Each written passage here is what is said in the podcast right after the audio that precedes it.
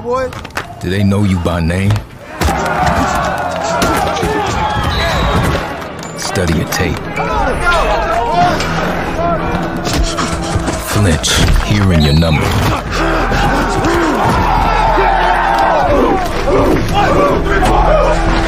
Do they dread the very sight of you on the field?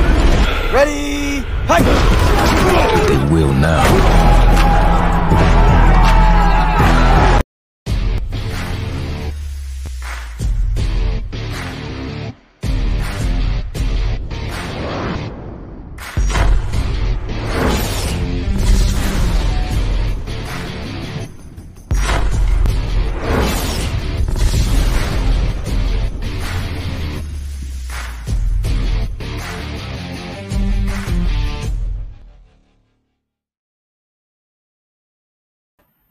Hola, hola, una semana más en su videocolumna de pausa los dos minutos Bolts Nation, donde vamos a hablar de los Chargers y su juego en la, pretemporada contra San Francisco en la semana número 2.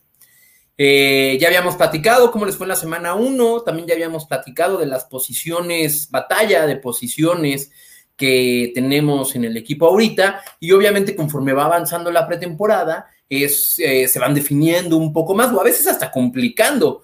Eh, pregúntenle a varios equipos, entre ellos Patriotas, quién va a ser su coreback titular.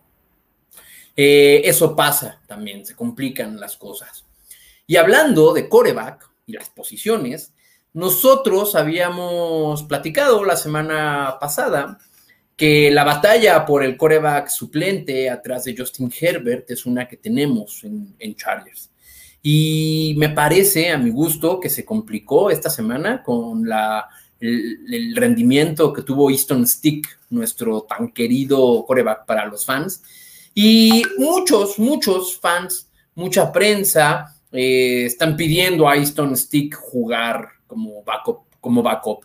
Y aunque estoy de acuerdo con ustedes y me gustaría verlo, recuerdo cuando el año pasado en, una, en un par de jugadas tuvo que salir al campo mientras Justin Herbert se recuperaba de un pequeño golpe.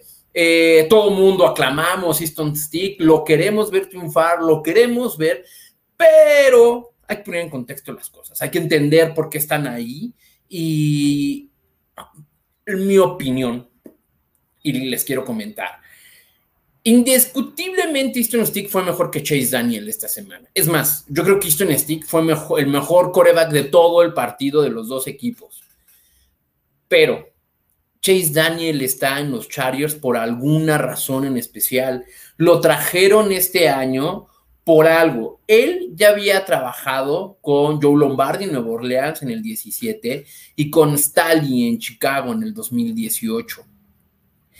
Chase Daniel ya no es lo mismo que era antes. Nos ganó estando en Kansas alguna vez, pero pues ya es veterano, ya no es lo mismo. ¿Por qué está en Chargers y por qué es el backup? Porque él lo traje, a él lo trajeron para enseñarle a Herbert a estudiar el plan de juego, para implementar lo que Lombardi y Staley quieren hacer. No es nada más para en algún catastrófico escenario en el que Herbert tenga que salir del campo, que Chase Daniel nos pueda sacar el partido. Señores y señoras, ni Chase Daniel ni Easton Stick nos van a hacer una temporada ganadora. Con ellos el equipo no va a funcionar, pero quizá con Chase Daniel enseñándole a Herbert a absorber todo este conocimiento, tanto de veterano como de experiencia con los coaches, pueden ayudar más a Herbert en el campo que Easton Stick funcionando nada más como, bueno, pues si se lesiona el titular, yo juego. Claro que nos gustaría ver a Easton Stick, pero a mi gusto creo que Chase Daniel debería, debería de estar eh, como suplente. Y antes de pasar al siguiente punto, me gustaría que veamos y disfrutemos una vez más la gran anotación de Easton Stick. Muchos por el tipo de jugada la comparan con The Catch, aquella de Montana y Clark. Pues sí, fue similar, obviamente esta es pretemporada, suplentes. Si nosotros, si me pongo a jugar con Gil y lo hago en la calle, no vamos a decir que fue The Catch, pero bueno, entienden las debidas proporciones. Y es bien que estén jugando, pero además estén atentos a quién recibió el balón sobre todo, qué receptor fue.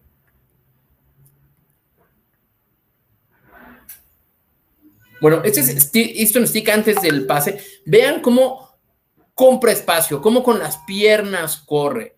Eh, es sí es bueno, es suficiente, sabe escaparse, pero recordemos, es pretemporada. Y aquí la anotación. Ya cuando todo el mundo lo veíamos perdido, estando viendo el partido, yo dije, bueno, pues ya se va a salir por la banda en la yarda 5, 4 si acaso, y pues muchas gracias, ¿no? Siguiente down y vean, logra el pase y sobre todo que al final del trayectoria del balón hay un Charger libre para atraparlo. ¿Saben quién es? El número 5, nuestro novato. Allá al fondo lo ven, Josh Palmer. ¿Se acuerdan que estábamos hablando también de la competencia sobre el receptor número 3? Pues aquí Josh Palmer levantando la mano, que por cierto fue su única recepción en el partido, pero también el único balón dirigido a él. No jugó tantos snaps, pero está levantando la mano para, para ser el número 3 y a mí me agrada, creo que es una muy buena apuesta. ¿Qué otro punto pudimos ver de este partido? Que la profundidad en la línea ofensiva es pésima. Es más, yo creo que si las cosas siguen como van, en el draft del siguiente año, Chargers van a volver a seleccionar un liniero ofensivo en la primera ronda y van a volver a traer a alguien en la agencia libre. Los suplentes, los titulares no jugaron, los suplentes, Trey Pipkins, aquí lo vemos, pésimo, tackle suplente y lució horrible, junto al Storm Norton, pero bueno, a él no se le vieron tantas deficiencias. Pipkins, fue el que permitió el sack a Easton Stick, se le fue por completo el estacle derecho, se le fue la presión del rusher y bueno, cayó el safety. No nos ha caído bien Pipkins en un rato, los, para los fanáticos de los Chargers ya lo conocemos, no, no nos ha agradado, pero puede haber una solución aquí. Uno, pues bueno, seguirlo desarrollando, ¿no? Y sobre todo el regaño, por así decirlo, del coach Tally en la rueda de prensa diciendo, cuando le preguntaron sobre, sobre ellos, él dijo, bueno, creo que con su rendimiento ellos saben perfectamente quiénes son y dónde están. Eh, no como lo hacía el coach anterior que siempre hablaba como muy deportista, ¿no? La opción, como les comentaba hace un par de semanas, es el novato de quinta ronda, Brendan James. Ha jugado muy bien. Él lo draftearon como guardia, pero recordemos que en el colegial empezó como tackle. Entonces pueden poner a James de tackle o mover a Matt Failer, que trajeron en la agencia libre, para el tackle. Y entonces utilizan a Brendan James como guardia, junto con Odaya Bush también de la agencia libre. A mi gusto, Failer es mejor guardia que tackle. Digo, es buen guardia, pero es mejor tackle y sobre todo mejor que Pipkins y Norton. Eh, no hay mucha profundidad. Crucemos los dedos, fans de los Chargers, prendamos la veladora para que nuestra línea ofensiva se mantenga sana, que es algo difícil en cualquier equipo, pero contra más lesiones tengamos en la línea ofensiva, más problemas vamos a tener. Eso fue lo que sucedió el año pasado, que no teníamos ni titulares. Este año ya tenemos titulares, pero no hay profundidad. Paso a paso, pero no hay que confiarnos todavía. Eh, Tercer punto importante del partido. La defensa de Brandon Stanley es muy buena. En este partido tuvimos dos intercepciones. Algunos podrán argumentar, bueno, es que no fue el defensivo el que ejecutó la intercepción, simplemente el receptor no atrapó el balón, lo desvió y estaba ahí el corner para atraparlo. Bueno, dos cosas. Hay que estar en el momento para atraparlo. Si el corner hubiera estado dos pasos atrás, hubiera perdido la cobertura, si hubiera atacado del frente, no hubieran podido atrapar el balón. Como sea, y recuerden lo que dicen, la suerte es la combinación de la oportunidad y el saberla aprovechar. Entonces, eso es lo que le pasó a la defensiva de Chargers en las dos intercepciones. Pero además, porque otros dicen, bueno, fueron intercepciones en pretemporada. Sí, es cierto, es cierto. Pero ¿a quiénes fueron? A los corebacks titulares que San Francisco va a tener en algún momento. Jimmy Garapolo uno y a Trey Lance el otro. En algún momento, y es probable que los dos jueguen esta misma temporada. No le interceptaron a Chase Daniel, no le interceptaron a, bueno, sí, a Easton Stick, me refiero al, al, al coreback número 3. Le interceptaron a los que están jugando para ganarse un puesto de titular. Ellos dos están compitiendo por la titularidad, en teoría dando su mejor esfuerzo en estos partidos de pretemporada. Entonces no es cosa fácil. Y algo que a mí me agradó de una de esas intercepciones fue de Asante Samuel. Ahorita vamos a ver el video que producción nos lo ponga. Eso, miren, aquí está Garapolo y lo desvía el receptor y bueno, ahí está Asante Samuel, muy bien eh, y la segunda intercepción fue muy parecida. ¿eh? Esto eleva el ánimo de Asante Samuel y de eh, en la pretemporada. Inicias con el pie derecho y te ganas tu lugar, llamas la atención de los coaches. vean, a lo mejor la cobertura iba dos pasos atrás y a lo mejor no era la mejor, pero pues, estuvo en el momento en que fue necesario y atrapó el balón, ¿no? Es algo que hay que celebrar. La defensiva de los Chargers va a ser bastante interesante. Eh, y recordemos que Stali viene de ser coordinador defensivo. Entonces, aguas con la defensa de los Chargers, nos puede llevar lejos. Y ya saben, con una buena defensa, a lo mejor tu ofensiva o tu coreback o cualquier otra skill position no tiene que destacar gracias a tu defensa. ¿En qué se suma y qué veo de resumen de todo esto que vimos? La ofensiva va a estar inclinada hacia el pase. Eh, a pesar de que fue una pérdida contra San Francisco, pues sí, ni modo, es pretemporada. Y a pesar de que la ofensiva se vio chata de momentos, recordemos que era Easton Stick y Chase Daniel mandando los pases. Pero sin duda es una ofensiva de pase primero. Como decía Stalin en un inicio, Justin Herbert va a ser la pieza clave de todos los Chargers. Y sin duda, y aquí con Josh Palmer, que llega a fortalecer eh, los receptores, me parece que aún con más razón podemos pensar esto. Ellos intentaron 35 jugadas de pase y 18 carreras, sin contar las, las carreras como la Easton Stick, que no era diseñada para correr, pero corrió, y los sacks, etcétera. 35 pases, 18 corridas, el doble ¿Qué más podemos decir de esta ofensiva? Va a ser totalmente por aire. Oye, y los corredores, bueno, tenemos la fortuna y o coincidencia. Vean qué bonito se ve el estadio ahí, qué impresión. Eh, nuestro corredor titular, Austin Eckler, es muy buen corredor, pero además se distingue por ser muy buen corredor receptor. Entonces, con más razones podemos pensar y nos podemos dar cuenta que Chargers va a ser una de las ofensivas aéreas más poderosas de la liga. Es cierto, no van a abandonar la carrera, no lo puedes hacer. Staley entiende que no tienen que establecer la carrera, como Anthony, lo, Anthony lo decía. No hay que establecer la carrera. Estamos en el 2021, no en los 80 y ahorita la tendencia es más juego aéreo que el terrestre. No es al revés.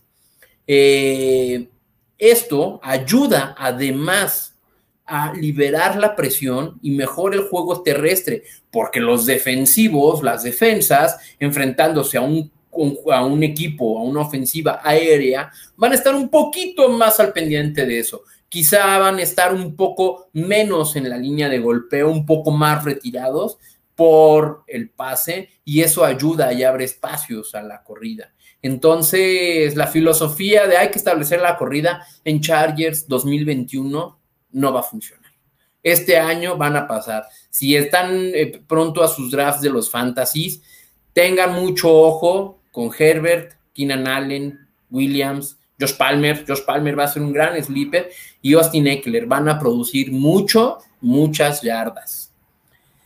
Y bueno, en otros temas más agradables que la pérdida contra San Francisco en pretemporada, que no hay que tomarla muy en serio. Creo que la única preocupación que tenemos aquí es la línea ofensiva. Todo lo demás son buenas situaciones. Tener el debate de dos buenos, dos suficientes corebacks suplentes es una buena problemática que muchos equipos quisieran tener. Me gustaría que me dijeran quiénes son los, quién creen ustedes que va a ser el coreback suplente de los Chargers atrás de Herbert. Easton Stick, tercer año, viene de la Universidad de Dakota a todos nos gusta, todos los fans lo queremos ver en el juego. O Chase Daniel, el veterano, desde el 2009 está en la liga, ya jugó con Lombardi, ya jugó con Stali y lo trajeron precisamente para ser el maestro de Herbert. ¿Cuál de los dos ganará? Me gustaría que me lo hagan saber. En noticias más agradables, ya ven que están el top 100 de jugadores de la NFL votados por los mismos jugadores, es decir, tiene su, su factor de concurso de popularidad esto. Tenemos a nuestro último jugador de los Chargers en el número 32, Joy Bosa. Ya habíamos tenido a Staley, ah, perdón, Staley es el coach, al centro, Linsley, a Allen, a Herbert y ahora hasta el 32 tenemos a Joy Bosa. Ya no hay más jugadores, ellos fueron los últimos cuatro. Me parece un buen lugar para Joy Bosa, siendo que el concurso de popularidad aquí influye y él no es de los más extrovertidos. Entonces, me parece un buen lugar, me hubiera gustado verlo en los 20. Eh, pero bueno, sabemos que tenemos Roger por los siguientes años y esperamos el año que entra se sumen más. No me sorprendería ver también a Austin Eckler. Yo lo hubiera puesto, yo creería que hubiera entrado al top 100, pero estando fuera varios partidos por la lesión, obviamente eso lo deja fuera. Esperemos el siguiente año, veamos a más jugadores y en la defensiva.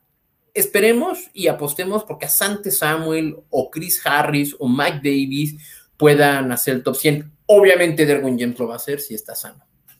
Y para terminar la pretemporada, el siguiente sábado a las 9 de la noche hora de México, los Chargers se van a enfrentar a Seattle, a los Seahawks de Seattle, allá en Seattle, Washington.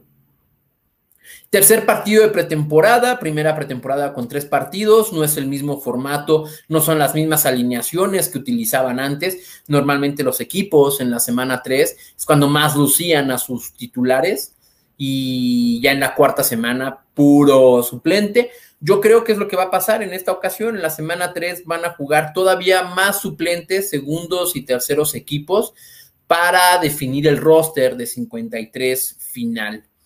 Eh, es importante este partido para las batallas de posición, quién destaca, quién no. Si, por ejemplo, Trey Pipkins o Storm Norton vuelven a cometer eh, fallas o a tener un mal partido, es probable que, no hagan el equipo. Yo creo que ahora todas sí lo van a hacer por la falta de profundidad, pero me entienden.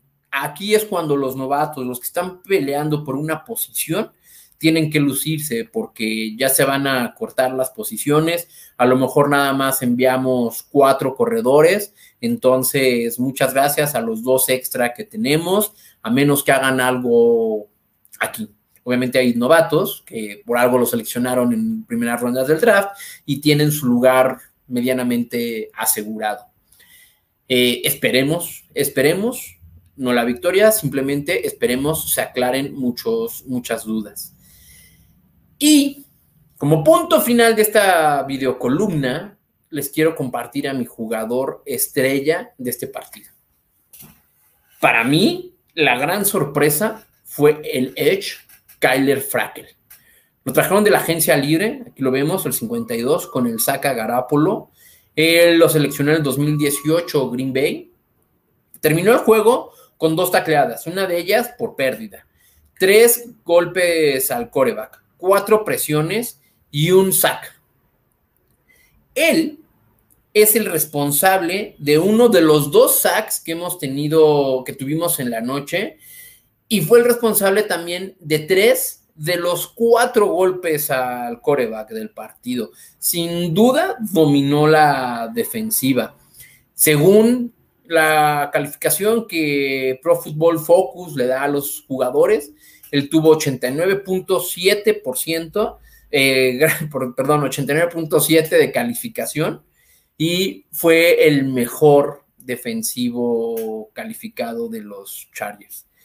Eh, lo trajeron inicialmente para darle rotación el lado contrario a Joy Bosa, que sería Ushen Anguosu, pero, pero está haciendo y levantando la mano un poco más de lo esperado y no sería extraño que terminemos viendo a Kyler Frackel en más veces, más snaps, más titular.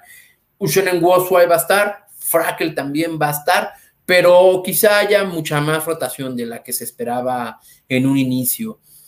Nick Nieman, un linebacker, también a mí me gustó su rendimiento, no fue tampoco estelar, fue de los top 5, ¿sí? y no habría que perder el ojo. Es linebacker, va a estar atrás de Drew Tranquil, de Casey White y de Kyler Murray, y también lo vamos a ver en, situación, en ciertas situaciones de rotación. No olviden este nombre, Kyler Frackel. Es posible, es posible que ahí haya un gran tesoro y entonces nos evitemos el año que entra la necesidad de alguien opuesto a Joey Bosa, que es el hueco que dejó Melvin Ingram. Ustedes saben lo importante que es tener a dos rushers para aliviar la carga de uno de ellos. Entre dos es más fácil, menos presión y pueden destacar más. Muchísimas gracias una semana más por escucharme. Lalo de Balls Nation MX. Saludos, muchísimas gracias, Lalo. ¿Están nuestras defensivas y ofensivas en el top 10 de la NFL? No, ahorita no lo creo, Lalo, ninguna de las dos, pero yo sí creo que pueden estar por ahí. No hay que engañarnos, no están en la top 5, pero con los titulares funcionando como va, yo creo que sin duda vamos a estar entre esos lugares, entre la 5 y la 10. Ahorita yo los calificaría un poco más abajo, no me sorprendería entre el lugar 13 y 15. Le tengo mucha esperanza a la ofensiva por los skill players que tenemos, por Herbert, sobre todo, y en la defensiva, bueno, que regrese Derwin James y la mente de Brandon Stalin. Les tengo mucha fe a, a los dos equipos. Jaime Contreras, hola Diego, yo vi muy bajo en su productividad a Daniel, incluso molesto, pero creo que él será el segundo coreback. Yo estoy de acuerdo contigo, y sí, se veía su semblante fuera del lugar, no estaba en ritmo, todavía no estaba en el juego, mucha presión, pero también recordemos, vean la línea ofensiva que tuvo Chase Daniel, jugó el tercer y cuarto cuarto, y bueno, si Trev Pipkins y Norton permitieron eso en la primera mitad del partido, no le dieron tiempo a Chase Daniel para enviar los pases. Vean unas cuantas jugadas, no tenía tiempo porque luego, luego tenía presión y pues también el coreback no puede hacer magia si tu corredor no todavía no se despega, todavía no se desarrolla la jugada, si ya tienes a dos gordos enfrente de ti. Entonces, es cierto, Chase Daniel no se encontró en este partido y yo creo que sí va a ser el segundo coreback, simplemente por la enseñanza que le da a Herbert. Como sea, los tres van a ser el equipo, ¿eh? obviamente Herbert lo va a hacer, pero yo creo que Chargers se van con tres, tres core, corebacks como el año pasado. Quizá habrá partidos en los que Easton Stick no se vista porque pues, prefieres activar a algún otro linebacker, corredor, no sé, depende de la situación, lesiones, etcétera. Pero los tres van a estar en el equipo, simplemente es quién va a estar atrás de él. Yo creo que va a ser Chase Daniel. Es mucho más inteligente que Easton Stick. Y bueno, esos fueron todos los comentarios. Gracias por estar aquí con nosotros. Gracias por participar. Balls Nation MX, muchas gracias. Un saludo por su apoyo.